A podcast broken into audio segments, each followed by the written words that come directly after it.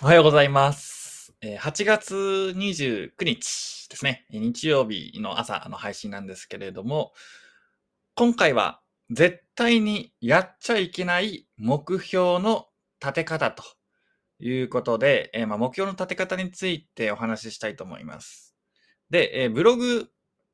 を例に話しさせていただきますと、おやっちゃいけない目標の立て方ですね。えー立て方は、まず、まずですね、えー月10万とか、あるいはあ2万 PB、3万 PB とか1万 PB とか何でもいいんですけど、要するに、自分だけではコントロールできない目標を置いてしまうとダメです。ダメです。まあ、もちろん最終的には月10万稼ぎたいとか、あ5万 PB、10万 PB 行きたいっていう目標は、まあ、あっていいんですけれども、これは人に振り回されるんですね。言ってしまえば、半年経っても月 3000PB もいかないみたいな。そういう状態だった場合、10万 PB は果てしなく遠くなっちゃうわけですよね。半年で3000、1年で6000、10年かかんじゃねみたいな。そういう錯覚に陥ってしまうんです。まあ実際はもうちょっと右肩上がり以上にね、こう、なんていうんですかね、二次関数のグラフみたいにこう放物線のようにね、上がっていくんですけれども、おでもその想像はできないですよね。なので、挫折しちゃうんですよ。10万 PB はね、もっと果てしなく遠いですし、えーましてや 3000PB も全くいかないと。1日 10PB すらいかないみたいな状態は結構続くんですよね。で、そうなってくると、まあ、どうしても挫折してしまうんで、自分でコントロールできる目標を絶対に持っておかないといけないですね。例えば毎日2000文字書くとかですね。毎日2000文字書くっていう目標をまず立てたと、立てたとしたら、まあ書けますよね。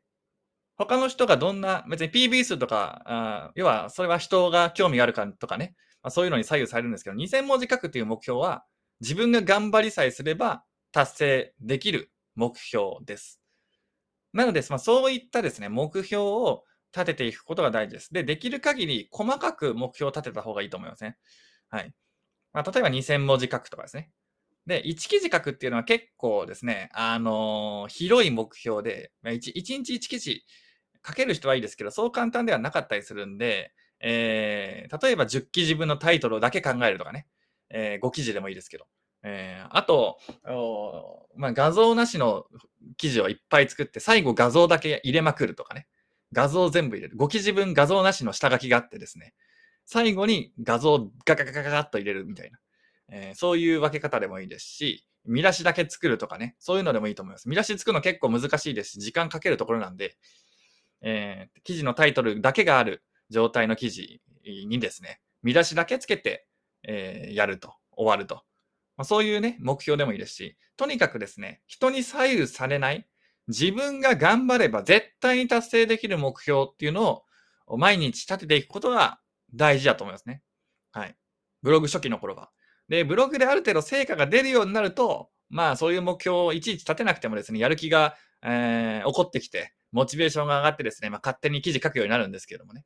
ただ、あ最初ですね、成果が出てない頃っていうのは、モチベーション上がりにくいです。で、上がらないんでね、どうしても、おまあ、10万 PB とかね、えあるいは10万円っていう目標を掲げると、その、なんていうんですか、目標と現状、これが離れすぎていて、まあ、どうしても結果が出ないということになってしまうんですね。なので、えーまあ、そうならないようにですね、えーしっかりと頑張って、えーいただけたらというふうに思います。もう自分が頑張れば達成できる目標、人に左右されない目標ですね。これを毎日やると。まあ、ツイッターだったら1日3ツイートとかですよね。いいねが10個とかね、20個とか100いいね欲しいってなると、これは人が絡んじゃうんですよ。そうですね。人が面白いと思うか思わないかっていうところになってしまうわけですから、まあ、ツイッター頑張りたいという方は、あ1日3ツイートとかですね。まあ、そういう感じで、まあ、自分が頑張れば達成できるという目標を常に持ち続けることが大事です。